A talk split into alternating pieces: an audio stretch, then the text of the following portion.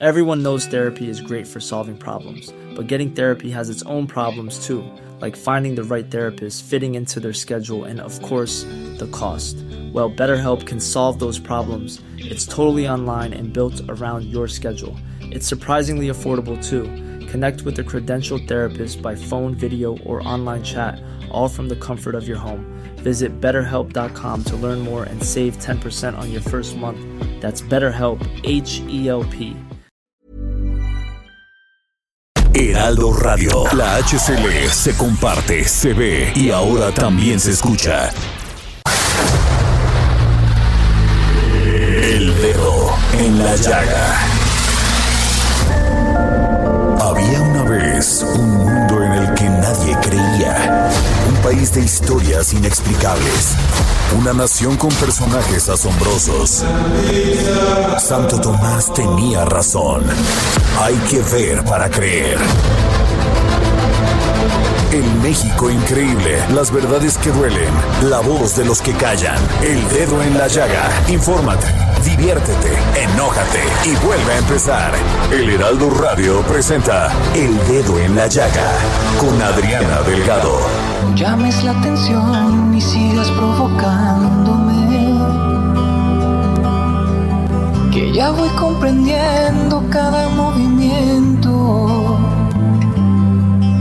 Y así iniciamos este dedo en la llaga de este viernes 22 de abril del 2022. Un viernes caluroso, una semana calurosa sin duda alguna, pues nos motiva, nos da esperanza, pero también hay que tomar mucha agua, mucha agua y estar en un lugar fresco, porque las personas que vivimos en esta ciudad de México no estamos acostumbrados a este calor, así que tengamos nuestras precauciones. Y estamos escuchando Atado a tu amor, porque esta semana se la dedicamos con todo nuestro calor al queridísimo Chayán este cantante puertorriqueño maravilloso y exitoso. Así que escuchemos.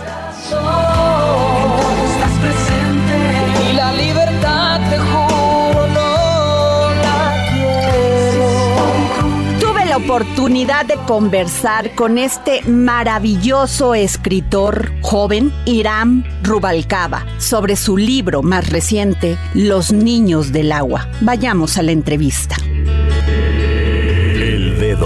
En la Llaga. Pues me da muchísimo gusto que nos haya aceptado tener una entrevista con el dedo en la llaga a Marcos Iram Rubalcaba, autor del libro Los Niños del Agua. Originario de Zapotlán el Grande, Jalisco, es narrador, artista y profesor de literatura. Actualmente estudia el doctorado en Humanidades de la Universidad de Guadalajara. Es licenciado en Letras Hispánicas por la Universidad de Guadalajara e ingeniero ambiental por el Instituto Tecnológico de Ciudad Guzmán, además de maestro en estudios de Asia y África por el Colegio de México. Ha sido becario del programa de estímulos a la creación y el desarrollo artístico en Jalisco en 2006, 2019 y en el FONCA 2021 en la categoría de jóvenes creadores. Ganador del Premio Nacional de Narrativa Mariano Azuela en 2016, del Premio Nacional de Cuento Joven Comala en 2018, del Premio Nacional de Crónica Joven Ricardo Garibay, el Premio Nacional de Cuento José Alvarado 2020 y en 2021 fue ganador del Premio Nacional de Cuento a Agustín Yáñez que entrega la Secretaría de Cultura de Jalisco por su libro Cerca Nadie es Normal, firmado con el seudónimo El Pirata Silver. Muy buenas tardes, maestro, ¿cómo está? Hola, ¿qué tal? Muy buenas tardes. Aquí estamos muy contentos de estar con ustedes. Muchísimas gracias, maestro. Este libro maravilloso, Los Niños del Agua, verdaderamente me llamó la atención porque son siete crónicas que se compone con el teléfono del viento, Paraíso en el mar del dolor, San, La Bella Durmiente, Los Niños del Agua, La Carpa de mis Sueños y Butsudán. Qué interesante y que además escrito de esta manera, maestro. No, bueno, pues eh, es un libro muy, muy íntimo. Por una parte relata de relaciones culturales que he tenido con el país japonés desde hace pues ya muchos años y por el otro es un libro sobre el duelo, sobre el duelo de una pérdida muy particular, que es de, un, un, bebé que por ahí perdimos hace unos años que no alcanzó a nacer. Entonces, reuniendo estos dos temas y algunos otros temas de relevancia allá en mi pueblo, que son, por ejemplo, la, crisis agroindustrial, eh, el desamparo de ciertas comunidades infantiles, eh, traté de, reunir estas crónicas para pues comunicar no un asunto temático que me parece de relevancia Maestro, eh, estoy aquí leyendo que el término Mizuko se escribe como niños del agua y en kanji o kanji y se refiere a la muerte de los fetos, ya sea por causas naturales o por aborto, pero también a los niños que no sobrevivieron al trabajo de parto o quienes murieron al poco tiempo de nacer. Y usted dice, cuando nace alguien es una gran celebración, cuando muere alguien es un dolor, te quieres, quieres apartarte y usted lo expresa en esta narrativa excepcional y muy fácil de entender. No, pues yo te agradezco tu, opinión. Mm, sí, sin duda, mira, hay, hay una, ¿cómo llamarlo? Una, una especie de contraposición eh, en el tema de los Mizuko, ¿no?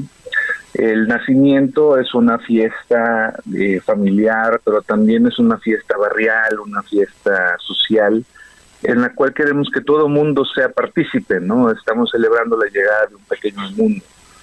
El, el o esta, esta pérdida infantil, pues es, es un es un, un evento tan, doloroso que la familia pues se, se va al extremo opuesto, ¿no? No no queremos hablar de esto, no queremos que nadie se entere de lo que ocurrió.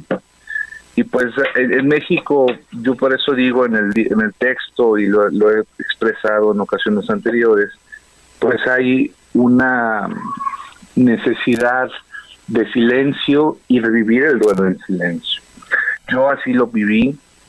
Las personas que entrevisté para construir estas crónicas me parece que también tuvieron la misma experiencia, ¿no? El dolor es algo que nos tragamos, que, que cuestionamos en silencio y en soledad.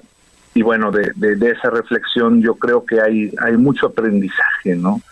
Eh, no, no tanto como decir, ah, pues es que es una experiencia y nos viene a enseñar algo, sino que el dolor mismo de la, de la pérdida, del duelo, sí, sí es algo que nos obliga a interrogarnos sobre estas existencias que son los, los bebés deseados, que es, una, es un adjetivo al que yo le doy mucha importancia. Y también, pues, preguntarnos por el destino espiritual de los padres que tienen una pérdida y por el bebé mismo, ¿no? Maestro Irán Rubalcaba, ¿es posible dejar a un lado el dolor, seguir su vida después de tener una pérdida como la que es tener un hijo que en este caso no nació, pero que está en nuestros corazones de por vida? Mira, yo yo entiendo que el dolor nunca se puede dejar de lado, pero sí se puede aprender a vivir con, con estas experiencias, ¿no? Y por ahí en el libro hay una de las frases que yo recupero con frecuencia porque me, me, gusta mucho lo que reflexioné, es que la vida en parte es cargar con, caminar de la mano con nuestros muertos amados hasta que llega el momento en que se funden con nosotros mismos y la existencia de uno es indistinguible de la existencia propia, ¿no? O de la existencia de, de todos en, general como un proceso que llamamos vida. No, no creo que yo llegue a superar esta experiencia, ¿no? Pero sí, sí creo que con el tiempo, con la reflexión, con el acercamiento a cierta sabiduría eh, psicológica, espiritual, eh, he aprendido a, pensar en mi hijo sin, sin tanto dolor, ¿no? También verlo como, como parte de la vida que llevo ahora y como parte de la vida que llevaré siempre, ¿no? Esa es esa es como la forma en que yo he aprendido a vivir con el duelo. Hay un, un cuento que se llama Agui el monstruo del cielo, que me gusta mucho, es de, es de Oe Saburo, que menciona en el libro, por cierto, de un hombre que pierde a su niño y desde entonces medio se deschaveta y empieza a imaginar que un bebé gigante desciende de los cielos, es Agui, y, y empieza a caminar con él por las calles de Tokio para que él le enseñe lo que es el mundo, ¿no? Claro. A mí me gusta mucho esta metáfora de lo que es la, la, muerte de los niños chiquitos, ¿no? Es, es, una especie de fantasma que nos acompaña, pero es una presencia luminosa, ¿no? Que nos enseña también a, a entender cómo vemos la vida y cómo, cómo la, la, la vivimos partiendo de un dolor que nos define en cierta Así es. Maestro, en el paraíso, en el mar del dolor, que se desprende de estas siete crónicas, usted hace referencia a estos niños y adolescentes que sufren este tema de la toxicidad de la agroindustria y su irresponsabilidad ecocida. Y aquí en el dedo en la llaga hemos tocado este tema que sucedió en Mentidero, en Jalisco. Incluso entrevistamos a varias personas porque en esta población, pues básicamente los niños orinaban pesticidas.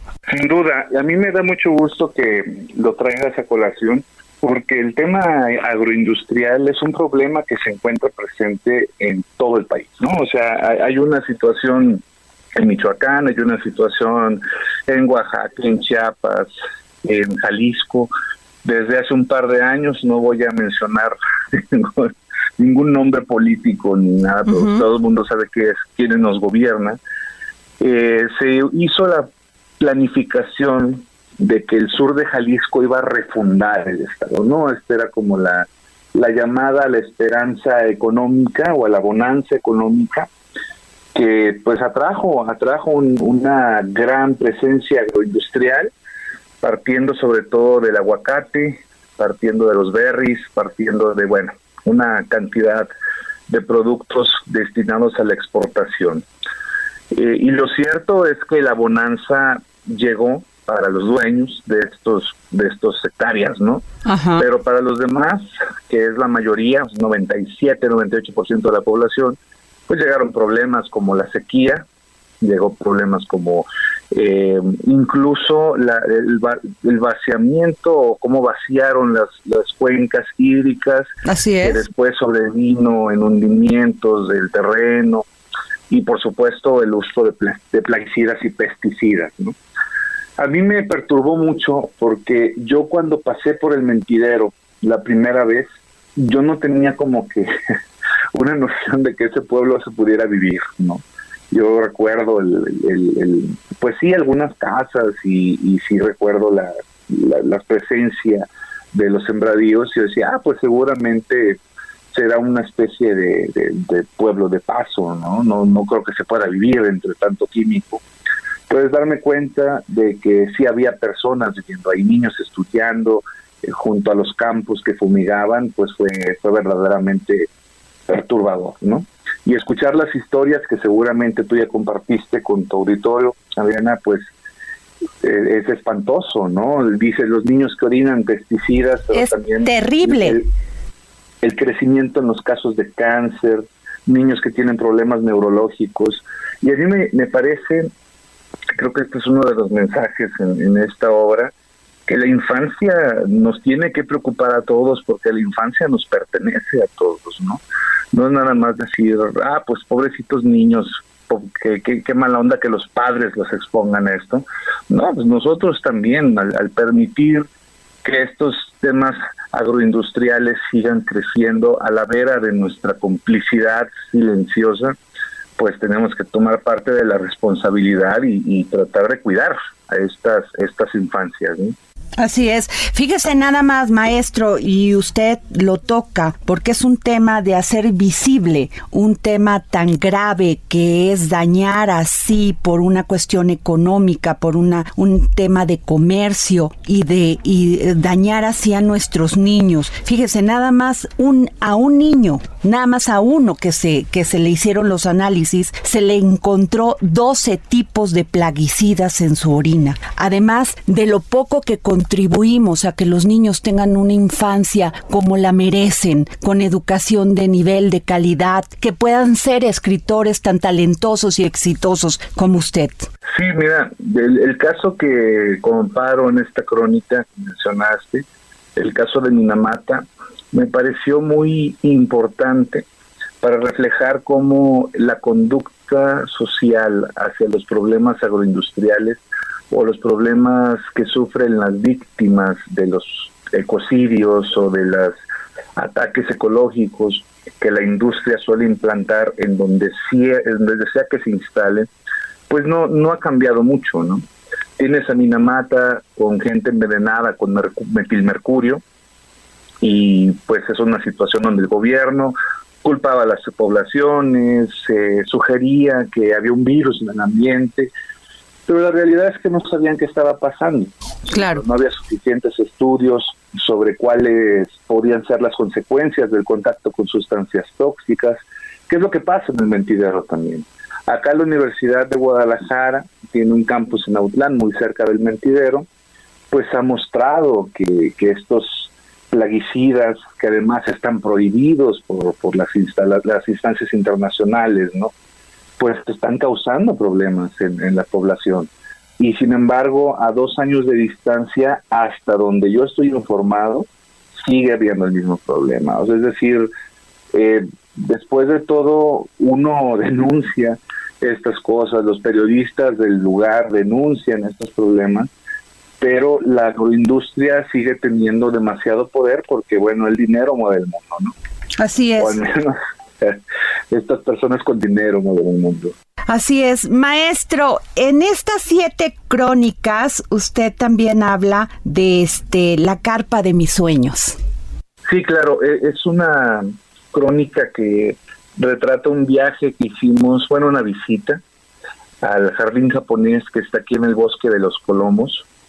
Si, para si algún amigo de Guadalajara escucha esta, esta entrevista, vaya, corra y visita este maravilloso lugar, en donde tienen estas carpitas koi, ¿no? La, la carpa koi, que es un símbolo pictórico, eh, ecológico de lo japonés, pues siempre tienen una presencia muy luminosa quiera que las conservan, ¿no? Incluso en las plazas estas que tienen sus acuarios chiquitos con carpas, pues es un espacio muy bonito, ¿no? Y yo recordé una visita que hicimos a un jardín japonés que está en Kioto y que era algo así como el prototipo de todos los jardines zen, ¿no? y cómo esta experiencia, la verdad, pues no, no me impactó, ¿no? O sea, no, no estaba yo como capacitado para, sufrir la experiencia estética o vivir la experiencia estética. Y en cambio, al estar aquí en México, me llegó la reminiscencia y me llegaron muchas ideas en torno a, a cómo los jardines japoneses son como un espacio, un remanso en donde puede habitar la belleza, ¿no? y cada ciudad que tiene el suyo, pues la verdad es que está haciendo un esfuerzo cultural muy importante que, que yo defiendo, ¿no? Aquí, aquí en Guadalajara, por cierto, hay uno muy reciente en el Centro Universitario de Ciencias Sociales y Humanidades, que, que también es un jardín chiquito, pero muy bello, ¿no? Y muy bien cuidado, en donde pues a diferencia de los jardines mexicanos, uno acude a, a como decir, contemplar, ¿no? es lo que lo que se encuentra ahí es lo que se llama el wabi sabi, ¿no? Esta eh, experiencia de lo, lo fugaz, de lo, lo perecedero, y que sin embargo en ese carácter cambiante o mutable se encuentra la belleza. Y quiero leer esto, maestro, porque es bellísimo. La Bella Durmiente, quizás es la crónica más anecdótica de todas. Se compone de tres fotografías literarias que cuentan, a modo de testimonio, un encuentro inédito en la literatura mexicana. Octavio Paz, García Márquez, Oque Saburo. Este, usted es testigo indirecto de la anécdota, dado que es a través de las memorias de Guillermo Cuartusi que reconstruye esta clase magistral de los tres Nobel de literatura. También es un texto cuyo sincretismo resulta explícito. En él conviven las novelas de Kawabata, Yasunari y el realismo mágico, el llano en llamas y el teatro no, los imaginarios colectivos mexicanos y japoneses. En este espacio simbólico, el cronista es también un paisajista. La jacaranda y el cerezo remiten a los mitos primarios de la humanidad. Sí, ese es un chismesazo que ocurrió en los años 90. El Nobel japonés Oeken Saburo vino de visita a la Ciudad de México y tuvo una charla con Octavio Paz en el Colmex, eh, que por cierto creo que nadie grabó, porque yo estuve buscándola durante mucho tiempo esta conversación y no, no parece que hubo una un registro en video o un registro en grabador. Si, si alguien lo tiene, por favor, comuníquese conmigo. Eh, y después de que terminó la conferencia, Octavio Paz y OE fueron convocados por las autoridades para una cena oficial. Pero OE declinó la invitación porque él tenía una cita con un amigo que vivía aquí en Ciudad de México y pues resulta que ese amigo era Gabriel García Márquez. Entonces se fueron a cenar, estuvieron platicando sobre literatura japonesa y en ese entonces Gabriel García Márquez estaba preparando una novela que le contó, eh, ¿no? Estoy bajando en, la obra de Kawabata porque quiero hacer una novela y pues era la memoria de mis putas tristes. Estamos hablando del 96, la novela de memoria surgió en el 2001, me parece, en el 2002 tal vez. Y ya estaba pues esta novela como tramándose en la mente de, del, del autor colombiano. Y pues bueno, a mí me llamó mucho la atención como que este evento eh, que, el profesor Guillermo Cuartucci, un maestro muy querido ahí del Colegio de México, gran especialista en literatura japonesa, eh, nos contó, nos contó a manera de anécdota, pues, Noé, estuvimos platicando, nos mostró algunas fotos, después me prestó algunas para, para escanearlas y son las que aparecen en el, en el librito. Pues maestro, sin duda alguna, este es un libro maravilloso que tenemos que leer en un momento de tranquilidad, de serenidad, de templanza, porque nos va a llenar de emoción, de fe, de esperanza. Muchísimas gracias por darnos esta entrevista para El Dedo en la Llaga. muchísimas gracias a ustedes por la invitación. Espero que el libro llegue a los lectores que necesiten leer sobre esta experiencia y pues si alguno está interesado en la cultura japonesa, por ahí hay una, una serie de datos que pueden parecer importantes. Gracias, gracias de verdad. Muchas gracias, maestro. Hasta luego. Hasta luego.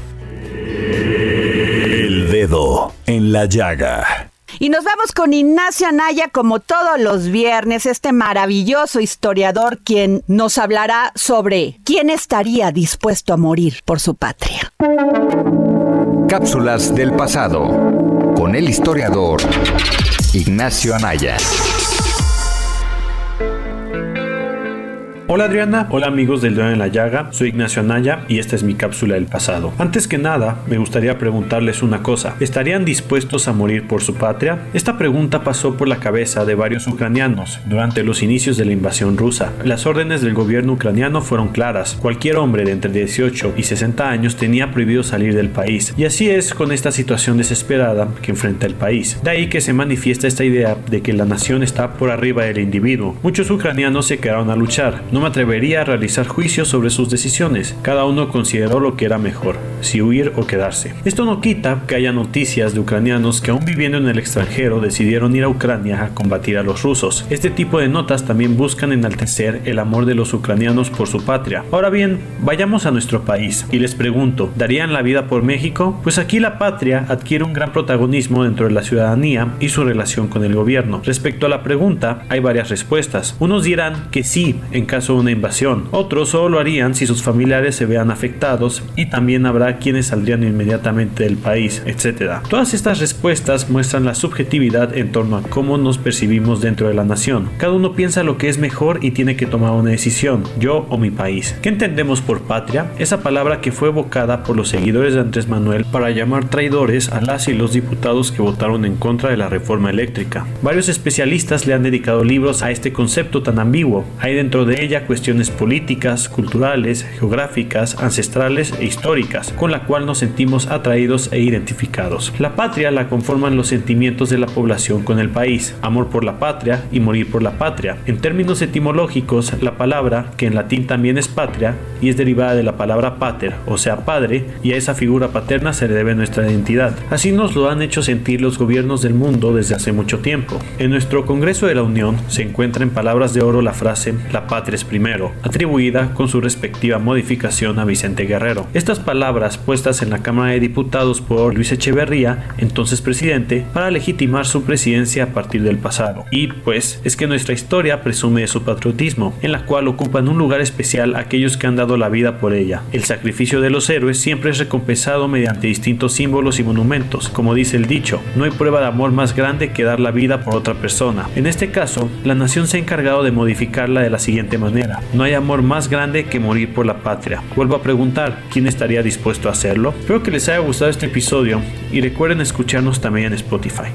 Muchas gracias y hasta la próxima. Y nos vamos a una pausa. Esto es el dedo en la llaga y estamos transmitiendo por la 98.5 FM del Heraldo Radio a través de toda nuestra cadena del Heraldo Media Group. El dedo en la llaga. Heraldo Radio 98.5 FM, una estación de Heraldo Media Group, transmitiendo desde Avenida Insurgente Sur 1271, Torre Carrachi, con 100.000 watts de potencia radiada.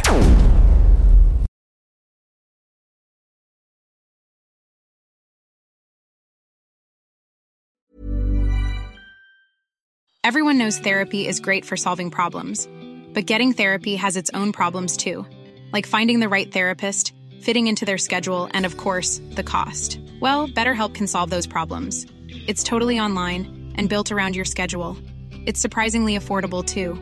Connect with a credentialed therapist by phone, video, or online chat, all from the comfort of your home. Visit betterhelp.com to learn more and save 10% on your first month. That's BetterHelp H E L P.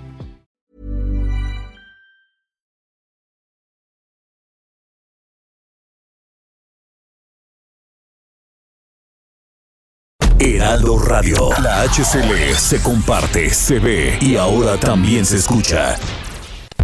Sigue a Adriana Delgado en su cuenta de Twitter en arroba Adri Delgado Ruiz. Y envíanos tus comentarios vía WhatsApp al 55 25 44 33 34 o 55 25 02 21 04. Acabo de pasar en la línea de tu Donde solo mirar. Regresamos del corte y les recuerdo que mi Twitter es arroba Adri Delgado Ruiz. Síganme, denme un like, como dicen los jóvenes. Y déjenme contarles algo que hace ayer, ayer me mandaron un mensaje por Twitter que si quería subir mis seguidores en Twitter tenía que pagar. Me negué rotundamente porque prefiero ganármelos con esfuerzo y dedicación y que cada uno que me siga esté convencido de que lo que damos aquí en el dedo en la llaga y lo que da Adriana Delgado es para ustedes. Y nos vamos con nuestro querido Jorge Sandoval, compañero, productor de este programa El Dedo en la Llaga en el Heraldo Radio, quien entrevistó a Imelda Matorrell, coordinadora del Universo de Letras, sobre la fiesta del libro y la rosa de la UNAM, que vuelve a su formato presencial. Muy buenas tardes Adriana, muy buenas tardes amigos del Dedo en la Llaga del Heraldo Radio. Pues la universidad como siempre está de manteles largos porque ha arrancado la fiesta del libro y de la rosa. Y vamos a conversar con la maestra Imelda Martorell. Ella es coordinadora de Universo de Letras. Y vuelve a su formato presencial nuevamente la fiesta, maestra. Sí, buenas tardes, porque sí regresamos al formato presencial y es lo que más contenta nos tiene eh, estar trabajando en este momento. Eh, eh, en, ya con toda la gente que está viniendo, ya tuvimos la inauguración, ya pasó el homenaje a Elena Poniatowska, que es una maravilla y que después la podrán volver a ver en, en las redes sociales, porque ahí se por ahí se transmitió. Y pues bueno, nos da mucho gusto volver a verles la cara, volver a ver a los jóvenes acercarse al libro, a la lectura, y buscar los libros y, y, querer escuchar presentaciones y buscar a sus autores.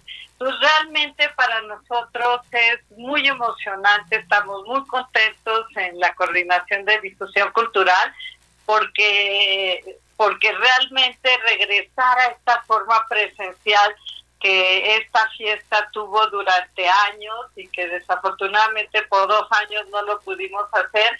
Entonces, bueno, ya regresando y como dicen nuestros ejes, resistencia e imaginación. A partir de hoy, viernes 22, hasta el domingo 24 de abril, nuestros lectores, la gente, ¿a dónde tiene que acudir para ser parte de esta gran fiesta donde se van a presentar más de 150 actividades y una oferta de más de 320 sellos editoriales? Exacto, sí.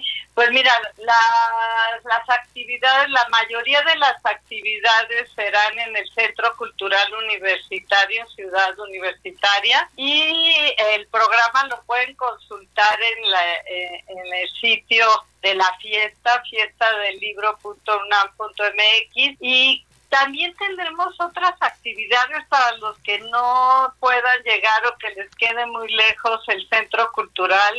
Eh, eh, la universidad, porque se pueden acercar, va a haber actividades en el, en el antiguo Colegio de San Ildefonso, en el Museo del Chopo, en Tlatelolco, en Casa del Lago, en Cazul, hay un programa maravilloso y otras cosas se van a estar transmitiendo por TV UNAM. Eh, entonces, bueno, pues yo y Radio UNAM también va a estar transmitiendo en vivo. Entonces, bueno, creo que hay muchas formas de acercarse a esta fiesta, pues nos encantaría recibirlos a todos aquí en, en el Centro Cultural Universitario, así es que chequen el programa y ah, se van a transmitir varias de las conferencias. Entonces, bueno, pues aquí los esperamos a todos. Pues muchísimas gracias, maestra Imelda Martorell, coordinadora de Universo de Letras, y tendremos que estar ahí. Hay que ir a la fiesta del libro y la rosa. Muchísimas gracias. Gracias a ustedes y los esperamos a todos. ¿Cómo no? Regresamos contigo, Adriana. Libros, libros, libros con Exxon a la milla, gran promotor cultural. Y hoy tenemos un libro muy especial, Ser Elvis, una vida solitaria del autor Ray Connolly. A quien me siga en mi Twitter y me mande un mensaje se llevará este gran ejemplar de regalo de este libro de Ray Connolly, Ser Elvis, una vida solitaria. Libros, libros, libros, con Exxon a la milla.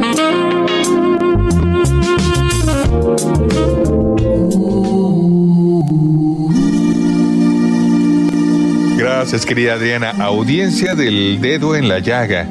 Hoy les vengo a hablar del libro Ser Elvis, una vida solitaria, del periodista Ray Connolly, publicado en español por Alianza Editorial. Durante su humilde infancia en Mississippi, Elvis Presley se empapó de música gospel, el blues negro y el country. Años más tarde transformó esas influencias en un sonido único y transgresor, llamado rock and roll, que conectó con la rebeldía de toda una generación. Elvis era todo encanto y sexapil, con una seguridad aplastante en el escenario, capaz de hacer gritar de pasión a miles de adolescentes e increíblemente dotado en el estudio de grabación. Cantaba mejor que nadie, sus películas eran éxitos de taquilla y sus conciertos llenaban estadios. Para sus fans, Elvis lo tenía todo, pero no era libre. Con apenas 20 años puso su talento al servicio de las ambiciones del coronel Tom Parker, su representante, y pagaría un alto precio por ello. Aunque ansiaba convertirse en un actor de cine, acabó aborreciendo las películas que protagonizó. Podía haberse revelado, pero no lo hizo. ¿Por qué? En los últimos años, en los años 60 y 70, cuando volvió a tener grandes éxitos y atrajo a millones de fans actuando a lo largo y ancho de Estados Unidos, quiso hacer una gira mundial, pero no lo hizo. ¿Qué se lo impidió? Al tratarse de la primera estrella de rock, no tenía a quién pedir consejo, no tenía con quién compartir la carga de ser el mismo. ¿Cómo era ser prisionero de una fama tan insoportable? Ser Elvis responde a todas esas preguntas. Muestra a un chico con un talento deslumbrante que llegó a transformar la cultura popular, un cantante que vendió en vida mil millones de discos, pero cayó víctima de sus propias debilidades y terminó arrinconado en la soledad de la fama. Hay personajes que no se hacen grandes por ser grandes, sino por ser los primeros. Elvis Presley fue grande y fue el primero. Nadie antes que él pisó un planeta al mismo tiempo que lo creaba. Queridos radioescuchas del dedo en la llaga, un ejemplar del libro Ser Elvis para la primera persona que escriba al Twitter Adri Delgado Ruiz. Muchas gracias Adriana y nos saludamos la próxima semana. Y como cada fin de semana en el dedo en la llaga, desde Argentina y en exclusiva, el gran filósofo Hernán Melana. Y hoy estaremos hablando sobre Hegel y la dialéctica del amo y el esclavo. Filosofía, psicología, historias con Hernán Melana. Hola Adriana y oyentes del dedo en la llaga. Hoy vamos a hablar sobre la dialéctica del amo y del esclavo de Hegel, o por lo menos de la primera parte de esa dialéctica que es lo que me interesa para reflexionar ahora. Hegel decía que el ser humano es un ser consciente y que ese ser consciente, esa conciencia, cuando se encuentra con otra conciencia, es decir, con otro ser humano que también es consciente de sí mismo, establece una relación que es una lucha porque cuando dos conciencias se reconocen, una quiere prevalecer sobre la otra, una quiere tener razón sobre la otra. Y aquel que venza, aquel que en esa lucha logre tener la razón, no va a ser aquel que tenga el argumento verdadero o el mejor argumento, sino aquel que en última instancia posea menos miedo a morir porque la discusión llevada al extremo, esa lucha para que una razón prevalezca sobre la otra, puede llevar a la muerte. Es decir, que el primero que se detenga para no llevarla hasta las últimas de las instancias, por miedo, será el que pierda, será el más débil. Y aquel otro, Hegel dirá, se transforma en el amo. Aquel que se dio será entonces el esclavo. Es decir, que cuando una conciencia prevalece sobre la otra no es porque tenga razón, sino porque una de ellas tuvo miedo a perecer. Y Hegel nos dirá que lo que esta conciencia buscaba era el reconocimiento de la otra, es decir, que el amo tiene el reconocimiento del esclavo. Aquí empieza la segunda parte de esta dialéctica, que es que al ver al esclavo en una posición inferior, ya ese reconocimiento no será tal y por lo tanto el esclavo que debe trabajar para el amo a través de su trabajo se libera, pero eso es otra historia.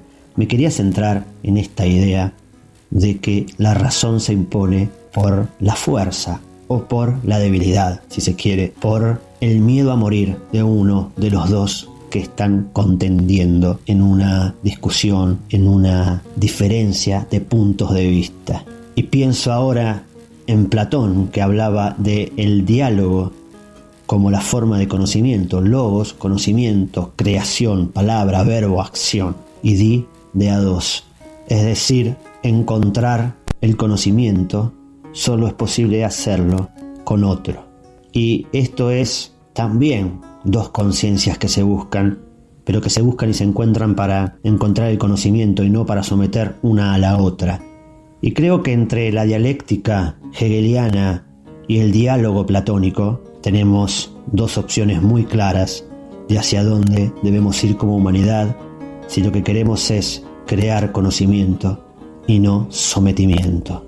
Me despido con una frase de Hegel que habla sobre las diferencias y nos cuenta un poco su origen, que dice así, las verdaderas tragedias no resultan del enfrentamiento entre un derecho y una injusticia, surgen del choque entre dos derechos. Y nos vamos a Mente Mujer con Luis Carlos Sánchez, coeditor de Arte y Cultura en el Heraldo de México e integrante del equipo de Mente Mujer. Nos va a hablar de mujeres que conservan los tesoros nacionales. Mente Mujer, un espacio en donde damos voz a la mente de todas las mujeres, con Adriana Delgado. Thank you. ¿Qué tal, Adriana Delgado? Te saludo a ti y a todo el auditorio del Dedo en la Llaga. Soy Luis Carlos Sánchez, coeditor de artes del Heraldo de México, y en esta ocasión vengo a comentarte un tema del que pocas veces nos ocupamos, pero que está presente para todos los mexicanos, sobre todo pensando en el inmenso patrimonio arqueológico y cultural con el que contamos.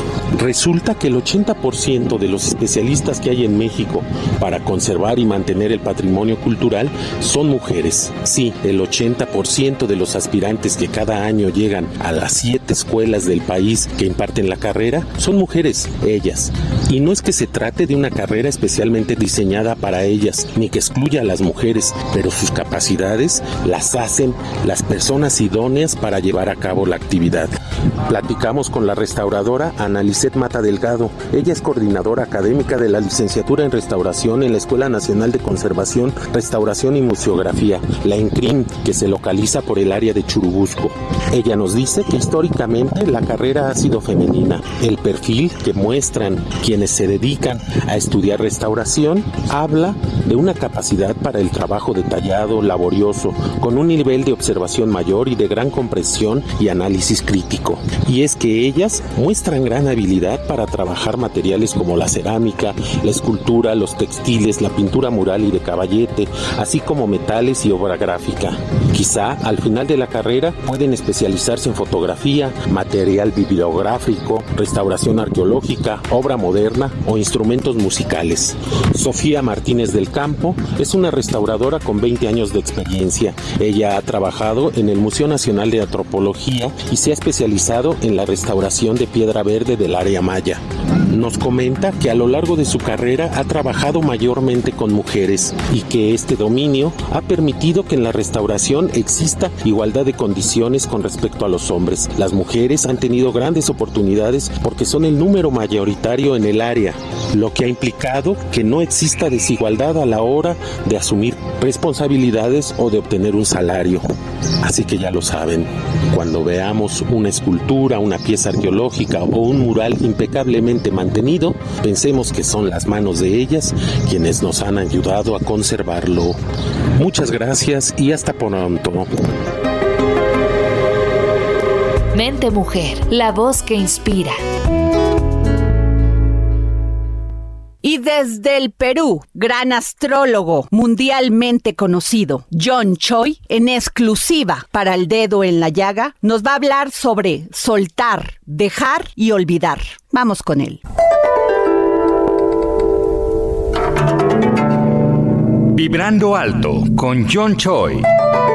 Motivación y autoestima.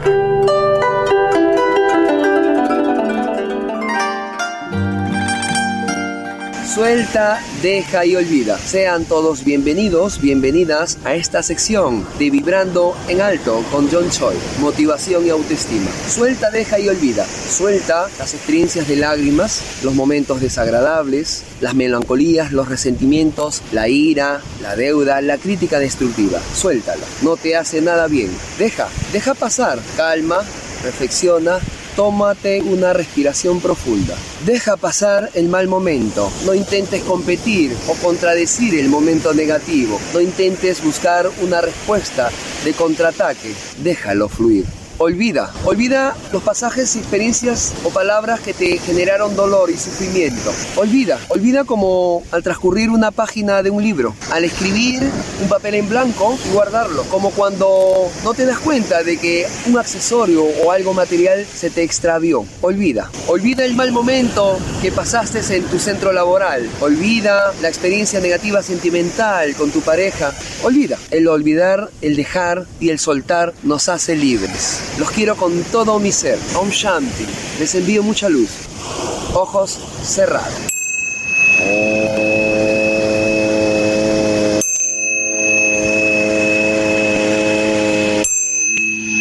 Mame, mame, om.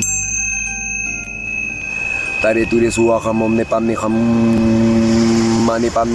Tare ture suaha mom ne mame.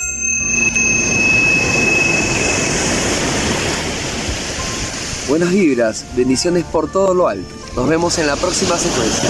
Shanti, namaste. Cine y lo mejor de este séptimo arte con Gonzalo Lira. Es tiempo del séptimo arte, películas, cortometrajes, series, documentales y excelente música con Gonzalo Lira.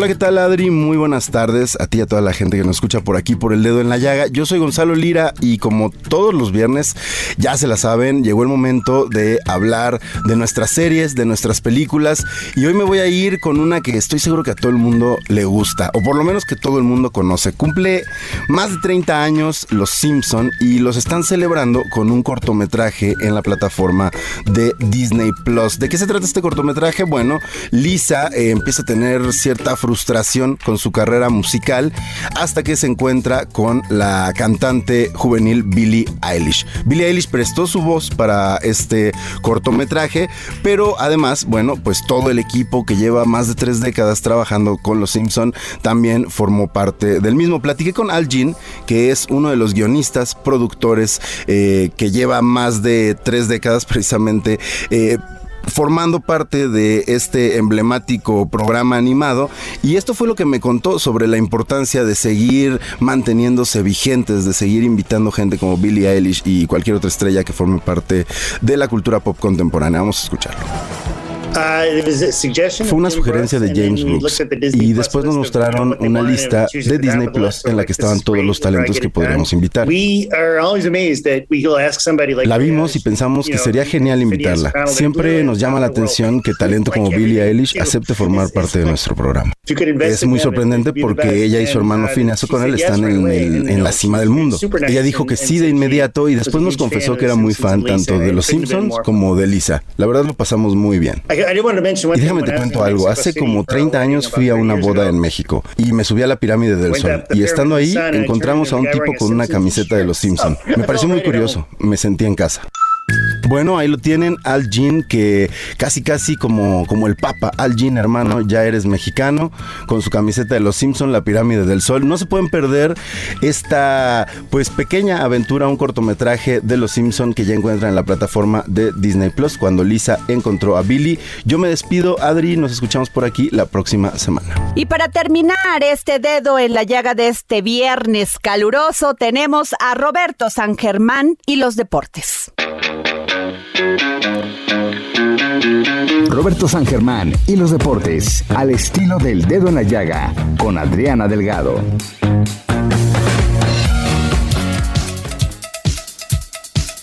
Buenas tardes, mi querida Adriana, y también buenas tardes a toda la gente que nos sintoniza. Y vamos a hablar del Gran Premio de Emilia Romagna, que este tiene la primera de las tres competencias que se van a dar en todo este serial 2022 de la carrera de sprint, donde Checo Pérez va a participar también para lograr puntos. Y es que Checo Pérez tiene una misión bastante fuerte este fin de semana allá en Italia. La obligación que tiene ya después de lo que ha logrado, obviamente en la primera carrera, pues que tuvo el abandono en Bahrein, pero ya en la segunda, pues estuvo en cuarto lugar, ¿no? Y desgraciadamente había tenido la pole position y pues la perdió unas vueltas y no la pudo recuperar en ese segundo premio. Entonces en el tercero ya quedó en segundo lugar y ahorita pues él tiene que empezar a sumar la mayoría de los puntos y ya le dijo Chris Horner ¿sí? que está al nivel de Max Verstappen, lo cual pues ya le pone una presión porque dice ya tiene un año con nosotros, ya conoce el auto, lo estuvo probando el RB18 y le tiene que sacar todo el provecho. Además Verstappen dijo que él ya cree que no va a poder competir por lo que ha pasado en las primeras tres carreras, pocos puntos y que apoyaría a su compañero Sergio para lograr el campeonato en la cuestión de los pilotos. Así que Checo tiene, tiene ya obligaciones fuertes, sobre todo porque ya el director de Red Bull está poniendo ese peso a Checo sobre los ojos. Ojalá, ojalá Checo lo pueda lograr. Las sabiendas que Ferrari está volando este año. La verdad es que se han visto muy bien los del caballito rampante, en donde no han podido hacerle pues mella los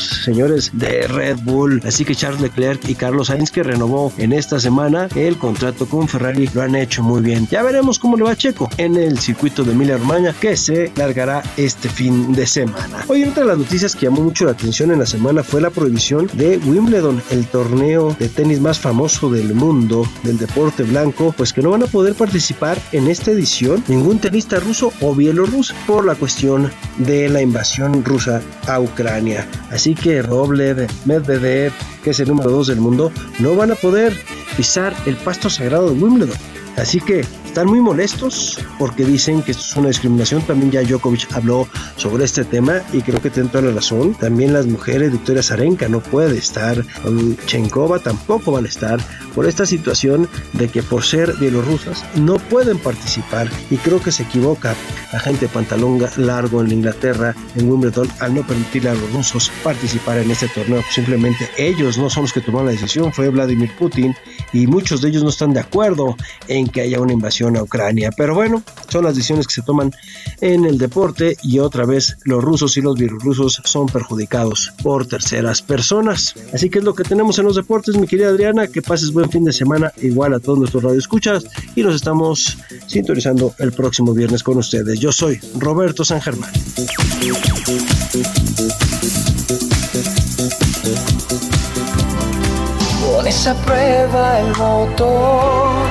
Que genera los latidos de cada ilusión.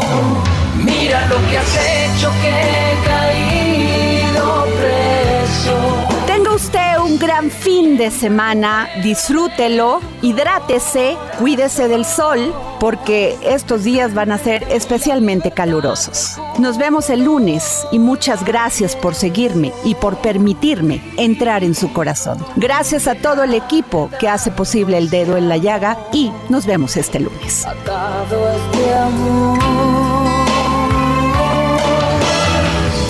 Es importante, es urgente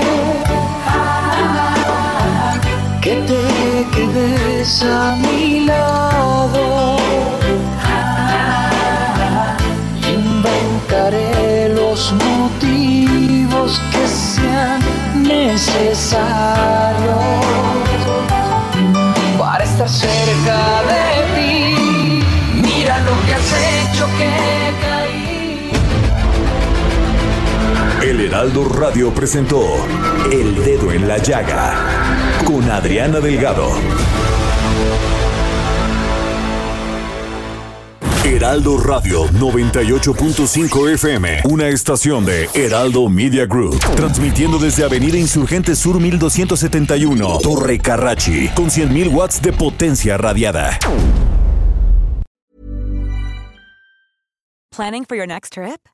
Elevate your travel style with Quince. Quince has all the jet setting essentials you'll want for your next getaway, like European linen, premium luggage options, buttery soft Italian leather bags, and so much more. And is all priced at 50 to 80% less than similar brands. Plus, Quince only works with factories that use safe and ethical manufacturing practices. Pack your bags with high-quality essentials you'll be wearing for vacations to come with Quince. Go to quince.com/pack for free shipping and 365-day returns.